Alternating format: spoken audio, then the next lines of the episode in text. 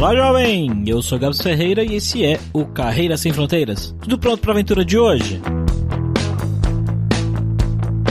E hoje nós temos uma história um tanto quanto diferente aqui no podcast. O nosso convidado de hoje se mudou para os Estados Unidos em busca de uma vida melhor e acabou se tornando caminhoneiro por lá. Olha só, ele já trabalha lá há vários anos e tem muitas histórias interessantes para contar pra gente dessa vida. Ele inclusive tem um canal no YouTube que a gente vai deixar aí na descrição para você ir lá e assistir. Ele tem muita coisa legal no canal sobre o estilo de vida e o trabalho. Mas vamos lá podcast então, vamos ver o que ele tem de legal para contar pra gente.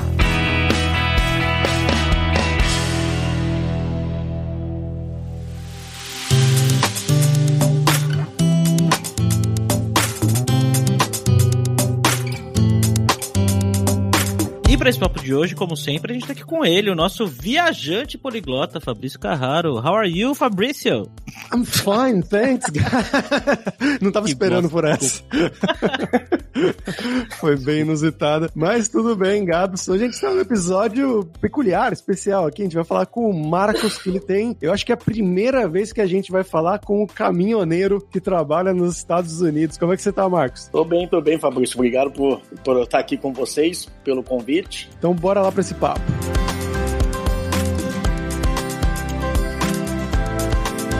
Bom, galera, como sempre, só o nosso jabazinho inicial aqui que o podcast Carreira Sem Fronteiras é oferecido pela Alura Língua, cursos online de idiomas, que eu, Fabrício Carraro, ajudei a desenvolver com métodos que eu utilizei e utilizo para aprender idiomas como francês, italiano, russo, polonês, grego, alemão e assim por diante. E lembre-se que o ouvinte do Carreira Sem Fronteiras tem 10% de desconto em todos os planos, para você estudar todos os níveis de inglês e espanhol com a gente pelo mesmo valor. Então vai lá em aluralingua.com.br barra promoção promoção barra carreira e comece a estudar com a gente hoje mesmo.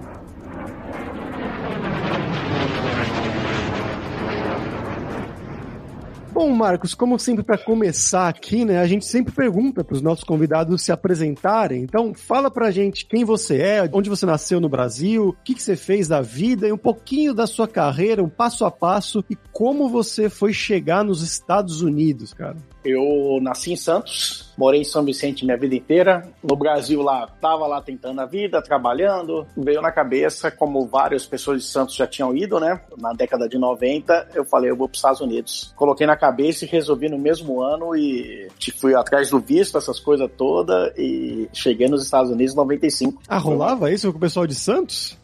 já rolava, assim, já tinha os primeiros, né? Que era o, a família Tijolo, já tinha os primeiros que iam, né? Mas o governador Valadares já era forte, né? Desde a década uhum. de 70. Mas a turma de Santos já tava, já tinha gente de Santos nos Estados Unidos na década de 90, né? E aí como é que foi esse processo? Você falou, bom, vou para os Estados Unidos, vou fazer o visto. Era fácil, era mais fácil nessa época, eu imagino, né? Olha, sobre o visto, eu acho que as regras são as mesmas, porque eu tive que provar renda, provar a ligação com o Brasil, apresentar a lista de documentos todinha. Na minha opinião, é a mesma coisa. Ainda é a mesma coisa, a mesma prova. O que tem de diferença hoje é que eletronicamente tem como como parece que hoje a, o consulado tem como acessar a receita, saber realmente se você tem bens de verdade, se não é documentação falsa, né? É isso que eu escuto falar das pessoas que mexem com visto hoje. Vai conseguir ver se você realmente está na faculdade, não somente trazer um, um papel imprimido, né? Ou qualquer um consegue fazer hoje, né? É o que falam, né? E nesse caso aí, então eu tirei o visto. Eu tinha uma amiga de Santos que estava já aqui, e aí eu vim direto para casa dela e eu acho que eu consegui emprego, cheguei procurando emprego em duas a quatro semanas, umas quatro semanas para pegar emprego consegui trabalhar no meu primeiro emprego. Com esse visto, era um visto normal de trabalho mesmo, então? Ou era um visto é... de turista? Como é que funcionava isso? É o que a maioria das pessoas vem, né?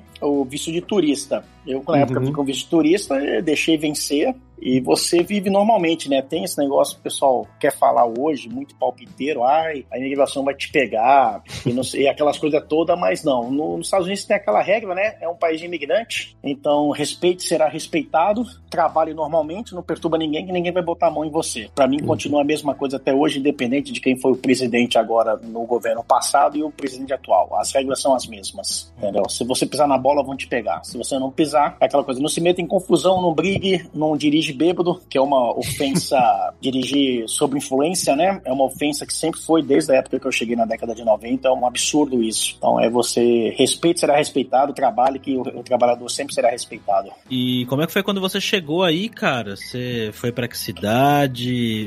Como encontrou lugar para morar? Tinha pessoas para te ajudar aí? Como é que foi? Quando eu vim para cá, aí como eu tinha falado, eu vim com uma, já te conhecia uma amiga da família, né? Vim para casa dela. Eu acho que eu demorei umas quatro semanas para conseguir emprego. Eu comecei a trabalhar na limpeza. Era o hotel escola da IBM em Nova York. Muitos brasileiros trabalhavam, mas era terceirizado, né? Então você conseguia emprego. E depois disso eu, eu já fazia um, um, bico como manobrista. Eu consegui um full time, né? Um, um, um período integral como manobrista. Eu fui manobrista como dois anos. Então, naquela época, década de 90, quando o Collor tinha acabado de liberar as importações de carro, né? Então era uma coisa para nós jovens, né? Ah, o carro. Então eu, eu falava que eu não trabalhava, né? Que eu me divertia, né? Foram dois anos como manobrista e eu dirigia todas as marcas de carro, né? Era uma coisa bem, bem engraçada, né? Você jovem com 20 e poucos anos, você se divertia sendo manobrista de restaurante. Aí eu trabalhei nisso dois anos. É o ditado, né? Se você faz gosta, você não tá trabalhando, né? Você tá de férias, né? Sim. Você curte.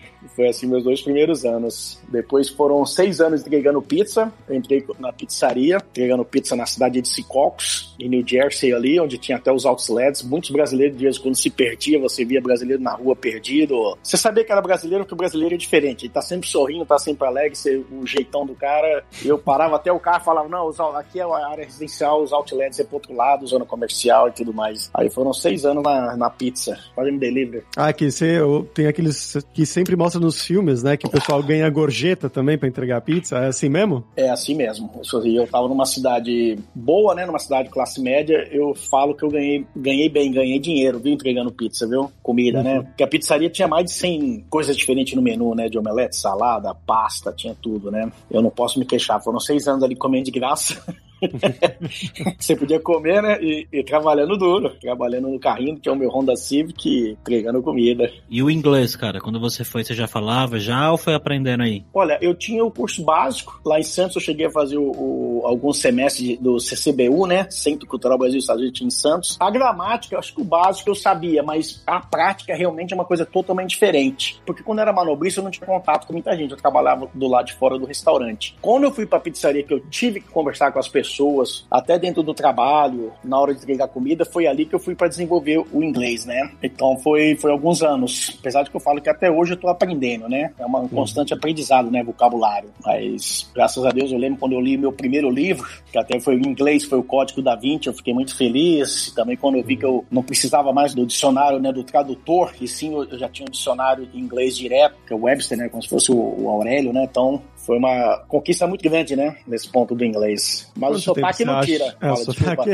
é, o sotaque não tira, né? é um treinamento muito. Quanto tempo você acha que você realmente levou para falar num nível conversacional, assim, não super fluente, mas no nível de se virar? Porque esse é um medo que muitos brasileiros têm, né? De chegar nos Estados Unidos, meu Deus, eu tô em pânico, eu não vou conseguir falar com ninguém. E de alguém que foi meio que na loucura, né? Como você, nos anos 90 ainda, que não tinha internet, não tinha nada disso. Olha, depende muito da pessoa. Eu já vi gente que aqui com dois anos aprender. Um é você não ter vergonha e também ajuda muito quando a pessoa quer te entender, né? Porque uhum. quando a pessoa não tá afim de entender, até hoje a pessoa te dá as costas e vai embora. Varia muito da pessoa, entre um e quatro anos, porque a fluência cada vez você aprende vocabulário novo. Que nem quando eu fui virar caminhoneiro, quando eu fui pra autoescola tirar a licença para caminhão, o que que aconteceu? Foi um novo vocabulário. Eu nunca era uhum. nunca fui caminhoneiro no Brasil, então eu tive que aprender um vocabulário totalmente novo sobre peça, o sistema do caminhão. Então foi uma coisa totalmente nova. Vai um novo aprendizado, né? Porque sim, até sim. se você quebra, você tem que saber falar, conversar com o mecânico. Então, é sempre um aprendizado. Mas eu acho que se você estiver trabalhando na sua área, ah, entre seis meses, dois anos, depende de você, entendeu? E naquela época também não tínhamos Rede Globo, não tínhamos, quer dizer, tinha Rede Globo, mas era fita cassete gravada. Hoje você tem Globo Play, muitas pessoas ficam viciadas em, em acompanhar as coisas do Brasil ainda. Então, tudo depende de você. É, de ah. você ficar na bolha ou não, né? É, isso mesmo.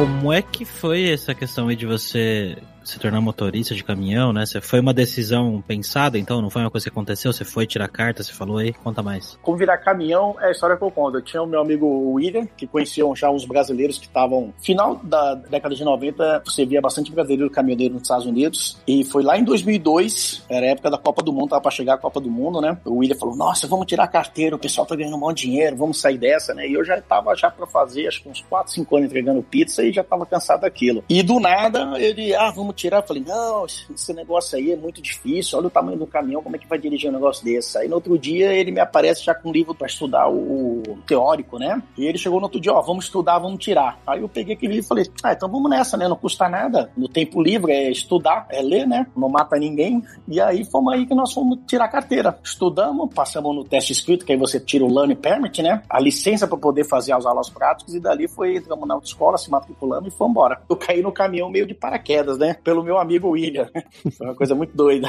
E nesse tempo você estava morando em que cidade? Eu morava ali em Palisades Park. Eu sempre morei na mesma região desde que eu cheguei, né? Uhum. Ali perto da ponte George Washington, ali no Bergen County, né? Quem conhece é Fairview, Cliffside Park, Palisades Park. É sempre uma área que até hoje, graças a Deus, é uma área muito boa. E aí, como é que foi o processo de você? Bom, fez a carteira, passou no teste, né? E de você conseguir o seu primeiro emprego na área. Foi bem difícil ou não muito? Olha, no começo, sim, foi difícil porque muitas vezes pede experiência, aí o pessoal fala, o seguro não te aceita porque você é novo de carteira, tem todo hum. esse lance. Praticamente eu tive que esperar um ano para minha carteira fazer um ano de carteira para poder conseguir o meu primeiro emprego. Então teve pessoas, teve brasileiros que me ajudaram, né? Graças a Deus, a indicação, essas coisas todas. Foi um longo processo, né? E aí começando, tá?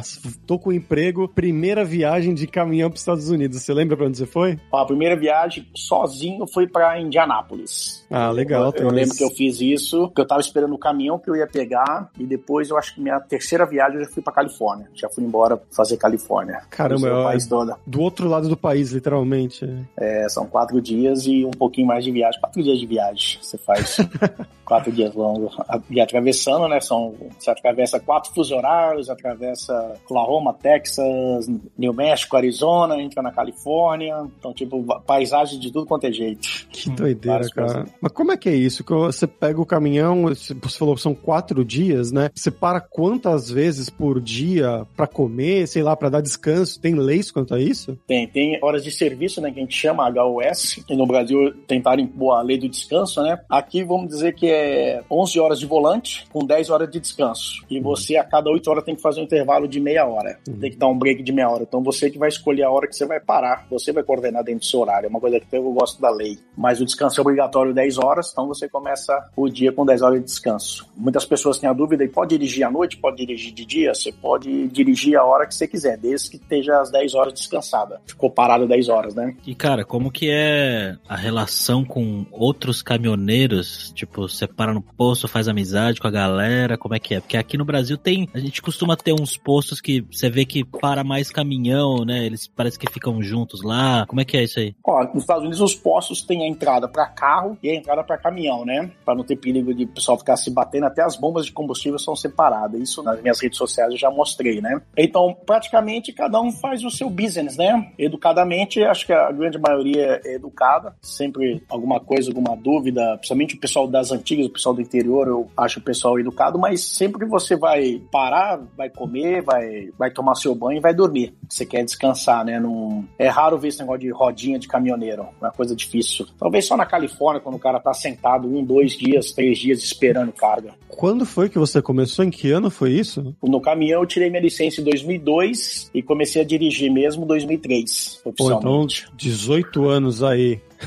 Tem, tem muita milha rodada. E muita história longe. também, eu imagino, né? Se tem alguma história que você passou por alguma coisa muito, muito fantástica que aconteceu durante a viagem? Olha, teve uma vez na Pensilvânia, era uma rua apertada, eu tava indo fazer uma coleta, né? Era uma rua apertada, aquelas árvores olhando, tentando desviar de árvore, tava no baú. Aí eu sei que eu passei perto mesmo, assim, no cantinho, tinha que abrir para fazer a curva, e o menino lá, uma molecada saindo da escola, os cara, o menino lá apontou assim para cima, assim, e eu falei, pô, moleque chato, pô, eu tô vendo a árvore, pô.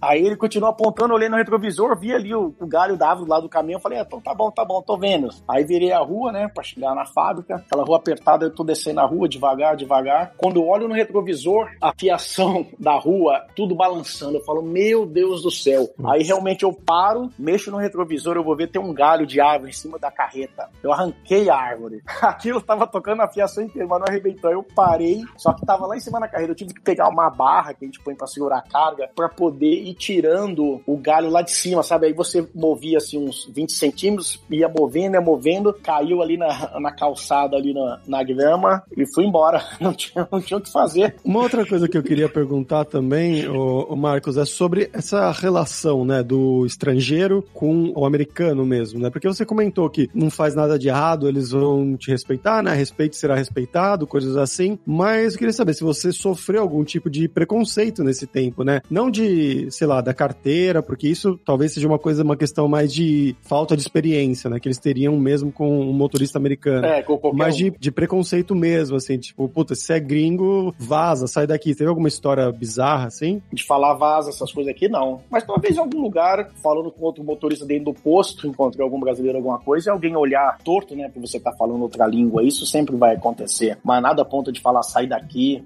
não gosto de você, porque isso daí é crime, né? O cara sabe que ele tá cometendo alguma coisa, entendeu? É que a gente vê, às vezes, uns vídeos que a gente fica meio aterrorizado, né? Mas que bom que nunca passou nada. É, eu acho que no contexto que o pessoal gosta de alarmar, não vejo nada. E se acontecer, você acho que você ignora. Mas não, não aconteceu nada assim demais a ponto de falar sai daqui, viu? O cara não é louco de falar pra mim, falar sai daqui. Sai daqui por quê? Entendeu? você vai falar sai daqui por quê? Fala. O cara sabe que ele tá cometendo um crime. E, e com relação a, a amizades, Marcos, você chegou a fazer amigos americanos ou a maioria do pessoal que você conhece aí é brasileiro mesmo? Ah, a maioria que eu conheço é, é brasileiro mesmo. Se for amizade, assim, relação de trabalho, né? Porque a vida também corrida, você não tem muitos amigos, né? A vida nos Estados Unidos é muito corrida, realmente, você não, eu, eu, não vou falar assim que não tem aquela vida social 100%. De sexta, sábado, domingo tá na balada, né? A vida é mais corrida, né? Mas é um, é uma coisa que eu escolhi fazer, né? Que ninguém me obrigou a nada. Tem gente que sexta, sábado, domingo tá na balada, tá com os amigos todos. Então isso depende muito de cada um, né? Firma Transceptor Technology приступила к производству компьютеров «Персональный спутник». E vamos para o nosso momento viajante poliglota com Fabrício Carraro. E aí, Fabrício, o que você tem pra gente hoje? Então, Gabs, hoje a gente vai falar sobre Nova Jersey, né? Que fica logo ali do ladinho de, de Nova York. O pessoal gosta de brincar muito, né? Os nova-iorquinos gostam de brincar muito com Nova Jersey. É meio que, para eles, como se fosse um interiorzão comparado com Manhattan, é claro. Mas, pô, lugar, né? Gigantesco, um lugar com muita gente de lá. E o que eu queria trazer aqui é um filme do Aronofsky, Darren Aronofsky, que é um dos meus diretores preferidos, que é o filme The Wrestler, que em português ficou como O Lutador com o Mickey Rourke. É um filmaço lá do 2008, se não me engano, que conta a história desse cara, né? Que ele era um lutador, ele começa a ter uma carreira um pouco mais decadente. Ele era uma celebridade e depois ele começa a ter uma decadência 20 anos depois, começa a fazer umas coisas mais beneficentes e conta basicamente a história de vida dele, que o pessoal muitas vezes fala que meio que retrata a própria história de vida do Mickey Rourke, do ator que fez o filme, né? É um personagem, não é a história de vida dele, mas falam que tem muitos paralelos assim e que se passa exatamente em New Jersey, que falam que é um dos filmes que melhor mostra essa região e as cidades ali, como que é realmente a vida de alguém em Nova Jersey. E tem também, para quem assiste How I Met Your Mother, tem o fantástico episódio que eles vão conhecer umas meninas novas, né? O Ted e o Barney, e eles falam, a menina fala, ah, a gente mora em Nova Jersey. Ele, Nova Jersey? Eu não vou pra lá nunca.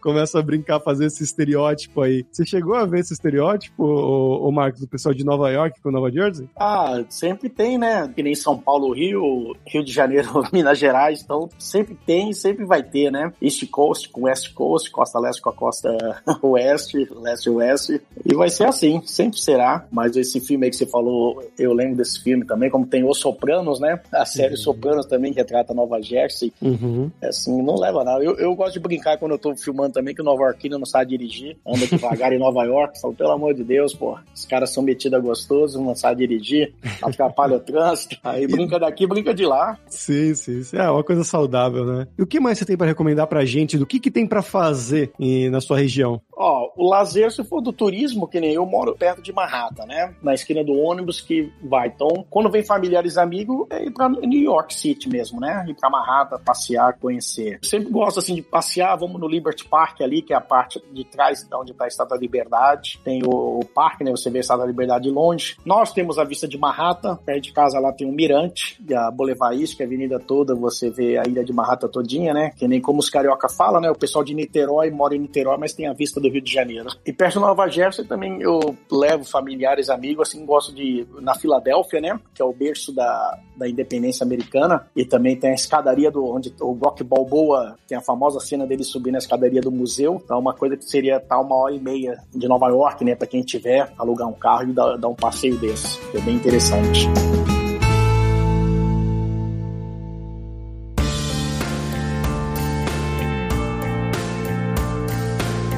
Cara, e com relação à comida aí em Nova Jersey, como que é a alimentação de vocês no dia a dia? Vocês aí, Nova Jerseyanos, acho que você já pode se considerar um, né? A alimentação, o pessoal gosta de falar da alimentação americana, mas você faz a escolha, né? Você que faz sua escolha, porque tá tudo à sua mão. Vamos lá, tem um McDonald's, tem um Subway, mas no supermercado tem dentro do próprio Walmart, e tem a área das coisas latinas, tem açougue, o supermercado latino perto de casa, um, dois quarteirões de casa. Então, em casa, quando a gente almoça e janta, né, eu e minha esposa. Tem arroz, tem estrogonofe, comemos arroz e frango, salada. Então, tudo existe, né? É uma coisa bem cosmopolitana. Então, você vai encontrar o supermercado coreano, supermercado japonês na região, o latino, e Nurk, que é a área brasileira, você vai encontrar mesmo o açougueiro brasileiro que vai fazer o corte da carne. Então, tudo é uma questão da sua opção e do seu tempo, né? Porque no dia a dia, no ritmo de trabalho, tem vezes que muitas vezes é mais fácil você parar no fast food do que parar para comer uma marmita. Muitas vezes você tenta levar uma marmita de casa casa, alguma coisa assim, para comer mais saudável. Mas respondendo mesmo, a opção é sua, né? Porque você tem tudo. É você saber o que você quer escolher. É, você citou esse ponto das viagens, né? Do seu trabalho, porque realmente no seu trabalho você tá sempre na estrada, basicamente, né? Então você, é... maioria do tempo você come fora. A maioria come fora, né? Aí você tenta ter a geladeira no caminhão, tem um cooler. Eu tento comprar, vamos lá, uns iogurte no Walmart,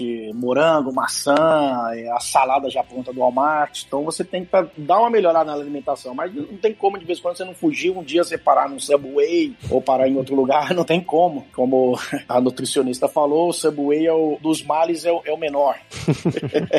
é o menos ruim. Então, mas tudo é opção, né? Tudo é você, porque coisa boa tem, coisa de qualidade tem, mas o preço é o dobro, né? Sim. Um lanche hoje é 10 a 20 dólares, um lanche de qualidade, um health food, né? A opção tem, mas muitas vezes você tá com pressa. É, Comida, fast food é, é, é, barato aí, né? É barato, é engraçado. Eu mostro também. A pizza no Brasil é cara, parece que o McDonald's no Brasil fica caro, mas aqui o, o vamos lá, só o McChicken é um dólar e trinta, é o dólar menu, né? Um dólar, um dólar e trinta, um McChicken. Você pega dois McChicken e vai embora. Sai andando e continua a vida. e não tem aquele restaurante por quilo, por 30 reais ali na esquina, né? Infelizmente. Mas vai ter em Newark, né? Na área brasileira vai ter. Ah, Você legal. acha. Mas também vai ser final do dia, né? Porque o cara não vai parar para almoçar. Aquela a cultura do duas horas para almoço não existe. Uhum. É meia hora é meia hora. Então, o pessoal acaba na construção, leva a sua marmita, leva seu lanche. É que as coisas é muito prática, né? Você morando aqui, depois você consegue ver, é prático. O sanduíche é prático. Você pegar um Subway, pegar uma pizza. Então, é uma coisa que você pega comida e tá, come e volta pro trabalho. A cabeça é outra, né? Muda, né? Você entra no ritmo. E outra coisa que a gente sempre vê por aí também é a questão da, da saúde, né? Da saúde pública, que é, é uma grande discussão, inclusive dentro dos Estados Unidos. A gente não quer nem entrar muito nisso, né? Mas só para saber se você já teve algum caso assim que você teve que ir no hospital, você, sua esposa, enfim, e passou por algum perrengue desses aqui, porque dizem que a conta pode ficar a, bem alta, né? Dependendo do que acontece. Alta. Você tem que ter o seguro de saúde. Aí, no caso, eu tenho o seguro de saúde dentro da minha empresa e minha esposa tem o seguro de saúde dela da empresa, né? E por coincidência até a mesma, mesma empresa, né? Mas você tem que ter, porque senão a conta é um, um médico é 800 dólares se você for usar emergência. Uma, uma conta do, só da emergência que você está passando mal e ser atendido no, no, no pronto-socorro, né? A 24 horas de emergência, vai ser coisa de 4 mil dólares, 2 mil dólares. Você praticamente assim, vai se endividar entendeu? O resto da vida. Realmente é isso daí. E com esse seguro, ele cobre como cobriria um seguro particular do Brasil, que você só paga o seguro e acabou? Ou você ainda tem que complementar? Tem que complementar dependendo do plano que você tem. Aí que vem aquela coisa, né? No Brasil já tá pegando essa moda também, né? Porque hoje tudo é um corporation, né? Hoje praticamente é só os acionistas visando lucro. Você vai pagar o deductible, que seria as franquias, né? É o plano de saúde, mesmo que você pague o melhor plano, você ainda vai ter um, uma franquia, entendeu? Que eu acho um absurdo. É um assunto bem longo, né?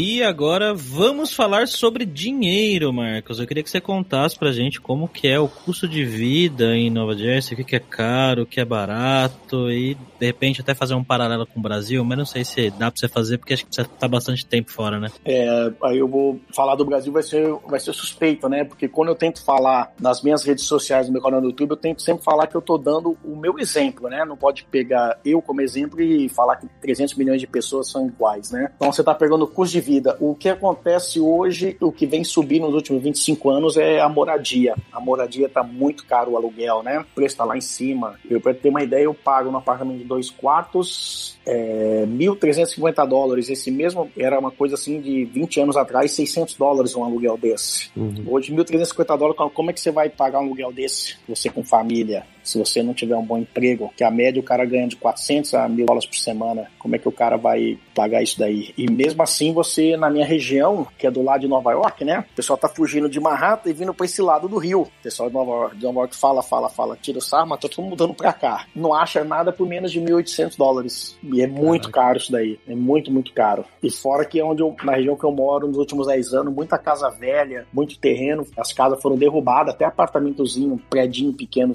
derrubado e levantando prédios novos, onde um aluguel de um prédio desse é 3 mil dólares, que é os apartamentos novos, né? Que a minha região tudo é velho, né? A região de Nova York, os prédios são velhos, são antigos. Aqueles prédios de tijolinho construídos depois da Segunda Guerra Mundial. E hoje, levantando esses prédios, o aluguel é 3 mil dólares, um apartamento é 500 mil dólares.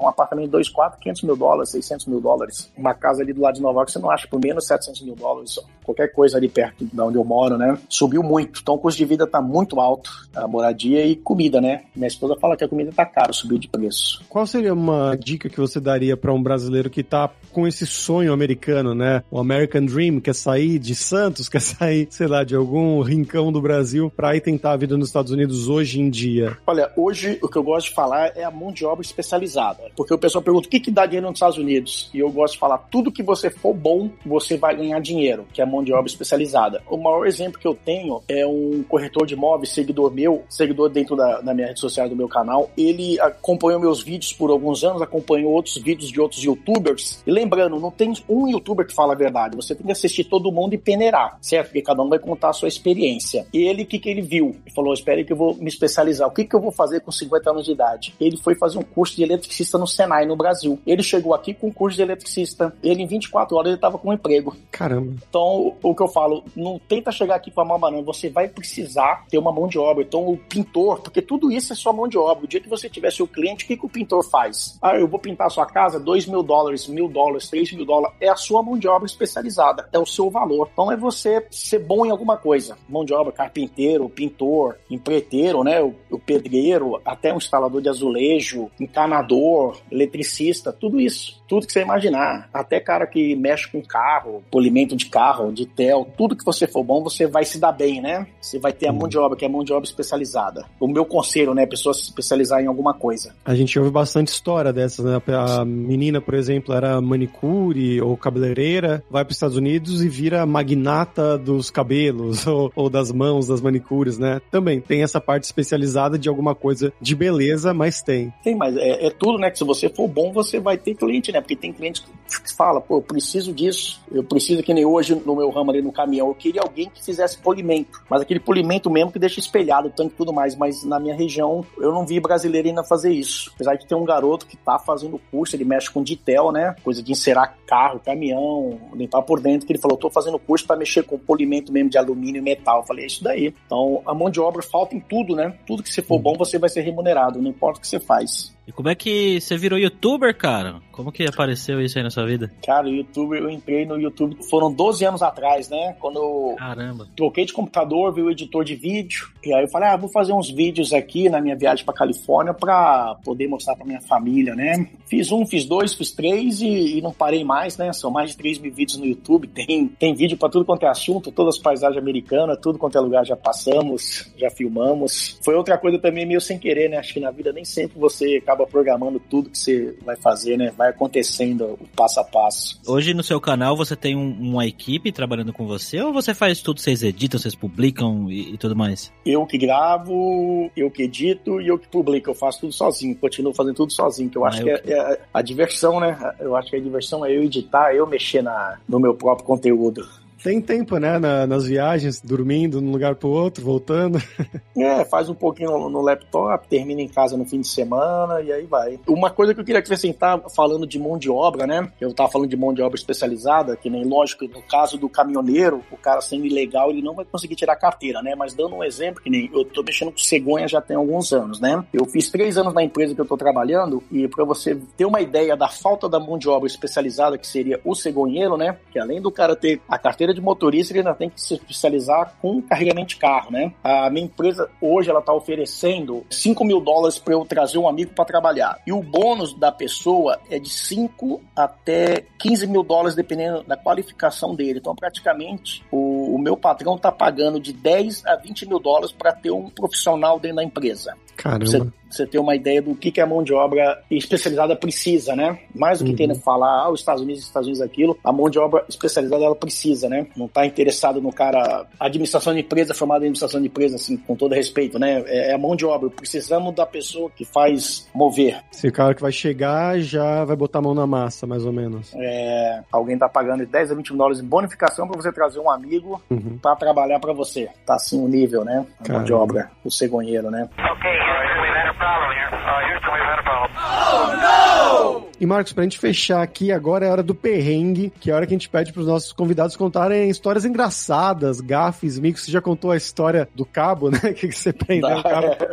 É. Tem mais alguma história engraçada aí que você se lembre? Tem. Eu logo quando eu cheguei aqui, né, então eu tava de manobrista e sempre tinha um cara, ele era dono do restaurante, um, já um cara de cabelo grisalho, mas um coroa muito gente boa e ele namorava uma, uma hispana, uma latina bem mais nova que ele e ela sempre chegava, aquele, sempre aquele casal muito animado animado, gente boa também, cara imigrante, né? Então sempre me tratou bem ali, batia papo. E, e uma vez ele chegou, ele falou para mim, lá em 1996 estamos falando, ele chegou, e aí, my man? E me deu a mão. Aí quando ele falou my man, né? Que é a expressão americana, né? O my man seria o meu amigo, né? Meu, o cara falou my man, estendeu a mão, em, em frações, em milésimo de segundo ali eu traduzi, meu homem. Falei, cara, cara me de meu homem. E eu olhei assim, pô, my man, e dando a mão para mim, estendendo, eu, eu é, tem que cumprimentar o cara, cara, né? Eu falei, esse cara aí.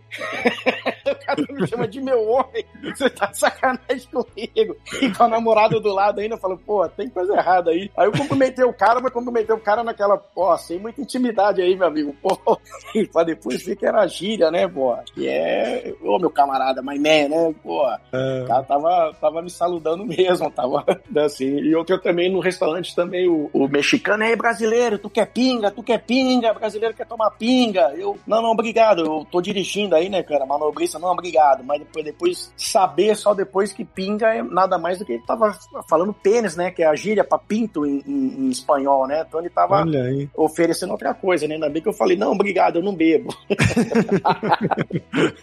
eu não sabia dessa gíria, mas... é pinga, é. Obrigado, Marcos, cara, pela sua participação, pelo seu tempo e divulga o seu canal aqui. É o Vlog 18 Rodas, né, canal no YouTube, o Vlog 18 Rodas, mostramos as estradas dos Estados Unidos. Tem vídeo em todos os lugares dos Estados Unidos, Colorado, Montana, São Francisco. E também no Instagram também o Vlogs 8 Rodas. Maravilha, os links vão estar como sempre na descrição do episódio lá no carreirasemfronteiras.com.br.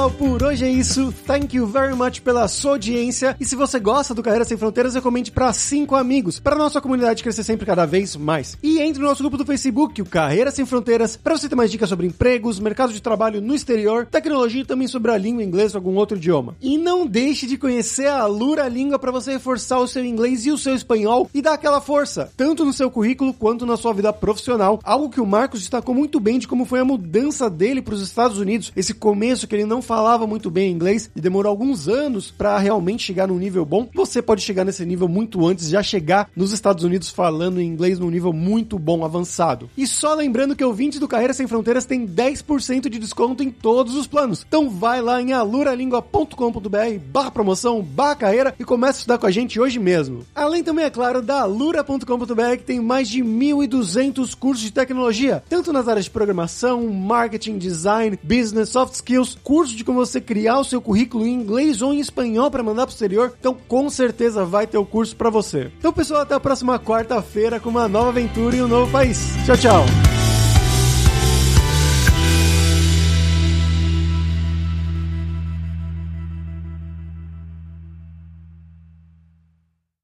Este podcast foi editado por Radiofobia, podcast e multimídia.